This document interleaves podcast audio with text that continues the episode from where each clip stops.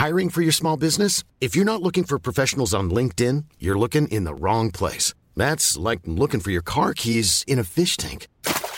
LinkedIn helps you hire professionals you can't find anywhere else, even those who aren't actively searching for a new job but might be open to the perfect role. In a given month, over 70% of LinkedIn users don't even visit other leading job sites. So start looking in the right place. With LinkedIn, you can hire professionals like a professional. Post your free job on linkedin.com slash people today.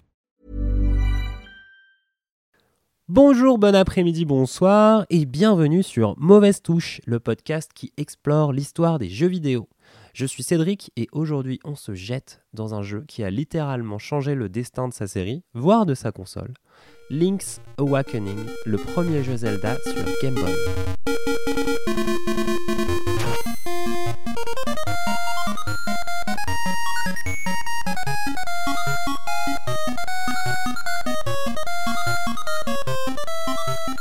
Link's Awakening est le quatrième Zelda de la licence. Il sort en Europe en 1993, soit deux ans après le troisième et vénéré opus Link to the Past, qui a contribué au succès massif et énorme du lancement de la Super Nintendo en Europe.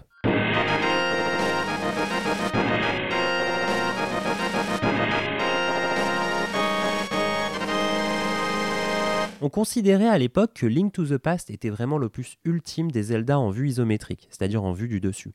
Et le jeu dont nous allons parler aujourd'hui, le projet de Zelda sur la Game Boy, la console portable de Nintendo, était à l'origine destiné n'être qu'une simple adaptation du pharaonique jeu de la Super Nintendo, la grande sœur de la Game Boy.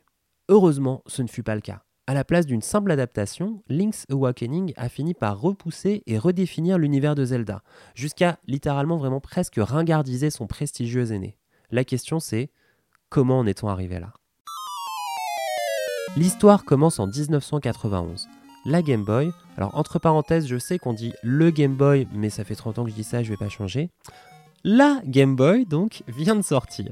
Imaginée par le talentueux Gunpei Yokoi, dont on parle dans l'épisode sur Kid Icarus, elle illustre parfaitement le moto de Gunpei, et donc de Nintendo à l'époque, penser différemment une technologie banale. La Game Boy n'avait pas de couleur, pas de rétroéclairage, elle fonctionnait avec un écran LCD et 4 piles qui lui permettaient de tenir environ une dizaine d'heures. C'est un record absolu à l'époque pour une console portable. Ceux qui ont une Game Gear de Sega, qui avait des couleurs, un éclairage de compète et qui bouffait 6 piles toutes les heures, donc ça nécessitait d'être tout le temps branché à une prise de courant, savent de quoi je parle. Sega, c'est plus fort que toi. En 91 donc, celui que l'on nomme souvent le bras droit de Shigeru Miyamoto, un designer qui s'appelle Takashi Tezuka, commence à bosser après le travail sur le développement d'un petit jeu d'aventure. Son but, c'est de tester un peu les capacités de la Game Boy qui vient juste de sortir au Japon. Parce que oui, à l'époque, ça mettait encore plusieurs années pour les consoles pour euh, sortir en Europe. Euh, c'est pas pour rien que le Japon était vraiment le paradis des geeks. Hein. Donc le projet de Takashi, petit à petit, attire d'autres employés de Nintendo, dont une grosse partie de l'équipe de Link to the Past, le jeu sur Super NES. Et petit à petit, ça prend la forme d'un jeu d'aventure en vue du dessus. Takashi s'inspire en fait de l'univers de Twin Peaks il réutilise des personnages de Mario Bros, dont il est le co-créateur, en plus de Zelda, ça va, il a bien taffé, pour peupler un peu son univers, l'univers de son jeu. Peu à peu, Takashi se rend compte que son petit club de travail tient un projet qui devient de plus en plus prometteur, et c'est à peu près à ce moment-là qu'on lui demande de bosser sur le fameux portage de Link to the Past qui cartonne sur Super NES. Alors lui, il propose d'utiliser son prototype comme squelette d'un nouvel opus de Zelda, exclusif à la Game Boy, au lieu de travailler sur un portage Link's Awakening est né. Et c'est peut-être parce qu'ils sont partis de ce qui devait être une page blanche que cet épisode a vraiment pu s'affranchir du carcan légué par les trois premiers épisodes de Zelda pour établir des nouveaux éléments qui allaient devenir des standards de la série jusqu'à nos jours. L'humour tout d'abord, dont Zelda avait toujours été dépourvu. Un humour assez loufoque porté par les habitants de l'île Cocolinte, où se déroule l'action de Link's Awakening. parmi les personnages, on a Tarkan, le père chelou de Marine qui se transforme en raton laveur parce qu'il a mangé trop de champignons dans la forêt. Ensuite, Marine elle-même, qui est vraiment l'alter ego onirique et charismatique de la princesse Zelda, elle, elle fait dans le méta et demande plusieurs fois à Link au cours de l'aventure pourquoi il parle pas. Sachant qu'en fait Link n'a jamais été doué de parole dans aucun Zelda. Il y a une mission où Link doit escorter un Chomp, et Chomp c'est les grosses boules avec des dents qui viennent tout droit de l'univers de Mario, pour entrer dans le deuxième donjon. Il y a des apparitions du Dr. Wright de SimCity, de Princess Peach, de Wart, qui est le big boss de Mario 2, qui nous apprend ici le rap des grenouilles, nécessaire pour ressusciter un coq volant. Extrait maintenant.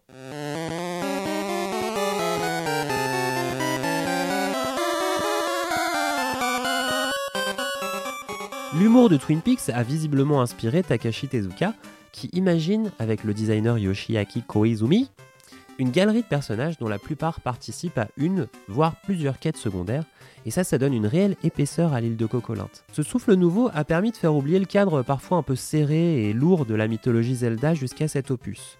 Excite les trois Triforce, le méchant Ganon, on vire les épées magiques, on enlève les princesses en danger de mort, on oublie les villages qui sont quasiment vides, euh, fini les malédictions. Bon, ouais, on n'avait pas tellement de temps de se marrer dans les anciens Zelda. Alors que là, dans Link's Awakening, l'humour trouve enfin sa place dans la série Zelda, à travers la réalisation simple que Link a beau être un héros sérieux, on peut se servir des autres personnages pour se marrer et se relaxer un peu. Quitte à peut-être aller trop loin avec Tingle, mais je m'égare. Autre ajout décisif, le tragique fait son apparition dans Zelda, comme jamais. Le moment le plus tragique d'un Zelda jusque-là était la mort de l'oncle de Link dans Link to the Past, un personnage qu'on connaissait depuis littéralement 3 minutes, qui périt dans un vieux couloir, vide d'ennemis d'ailleurs, dans le seul et unique but de donner à Link sa première arme, donc son épée. Donc j'imagine que l'idée à l'époque c'était de donner une motivation à Link pour aller euh, libérer le royaume, mais à le voir gambader et marcher sur le corps de son oncle encore frais, euh, ça le fait surtout passer pour un putain de sociopathe. Alors que Link's Awakening, de son côté, construit sa trame de fin et tout un discours sur l'imaginaire, les mondes inventés, dès le premier tiers de son histoire, tout en nous préparant, donjon après donjon, à sa fin irrémédiable et à toute la mélancolie qu'elle transporte. C'est aussi pour ça que Link's Awakening a fait date, c'était l'un des premiers jeux Nintendo à développer une histoire aussi poignante et à laisser ses joueurs sur une note aussi douce amère. C'est également Yoshiaki Koizumi, donc le créateur des personnages de Cocolinte, qui conçut l'idée de cette île surmontée par un énorme œuf et tout le concept autour du poisson rêve. C'est lui qui avait déjà intégré des éléments un peu plus mythologiques à Link to the Past avec les 3 DS, les médaillons qui permettaient de libérer l'épée de légende. Cette trame dramatique qui laissait sa place aux joueurs dans le scénario a littéralement libéré les épisodes des futurs Zelda.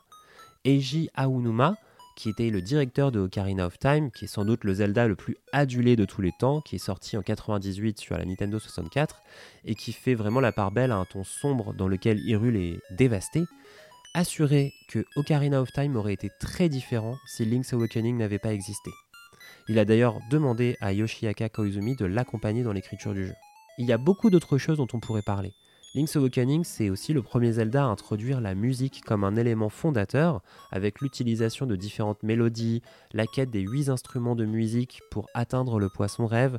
Jusque-là, en fait, euh, la flûte et l'ocarina dans les Zelda servaient juste à se déplacer. C'est aussi le premier Zelda à introduire des mini-jeux, comme le jeu de la pince ou le jeu de la pêche, qui a été codé entièrement par le producteur Takashi Tezuka, qui était un immense fan de pêche et qui deviendra un easter egg régulier dans tous les futurs jeux Zelda. C'est également le premier Zelda à s'affranchir du royaume d'Hyrule et de la princesse Zelda pour planter son décor ailleurs. Le jeu a été un énorme succès à l'époque, avec plus de 3 millions de cartouches vendues pour la version originale, parce que bien sûr suivront des remakes pour les versions Color de la Game Boy, et évidemment l'excellente version Switch sortie il y a quelques mois. Et c'est vite fait un nom parmi la communauté des gamers, au point d'intégrer plusieurs top 20 des jeux les plus marquants de l'histoire des jeux vidéo. C'est donc en partant d'une page blanche que ce bon vieux Takashi Tezuka a réinventé Zelda et l'a mis sur des rails bien plus solides pour les multiples suites que la série connaîtra ensuite. Il a souvent décrit sa philosophie de game design par l'ouverture, en expliquant qu'il ne distingue jamais consciemment les joueurs occasionnels et les joueurs hardcore, et que depuis qu'il a commencé chez Nintendo en 1984, son but est de créer des jeux dans lesquels tout le monde peut s'investir et s'amuser. Et c'est peut-être ça qui différencie finalement Link's Awakening, c'est une invitation permanente dans un univers aux mille secrets. Pas juste un jeu d'aventure, c'est une aventure tout court. Takashi Tezuka continue de travailler sur la série Zelda après Link's Awakening. Il est d'ailleurs superviseur sur l'excellent Breath of the Wild de Switch. Mais il continuera surtout de se faire connaître en lançant de nouvelles licences pour Nintendo, toujours en compagnie de Shigeru Miyamoto. Le passage de Mario en 3D, Pikmin, Luigi Mansion, d'autres invitations de nouveaux game design, dont la plus connue restera sans doute en 2001 la création de Animal Crossing, un autre succès phare qui résume bien la philosophie du bonhomme, imaginez beaucoup avec une simple page blanche. J'espère que vous avez kiffé ce nouvel épisode. N'hésitez pas à vous abonner sur votre plateforme de podcast préférée, Apple ou Acast, et de laisser un commentaire, parce que c'est mieux que des étoiles. Je vous dis à très vite pour un prochain épisode de Mauvaise Touche. Bisous et bye bye.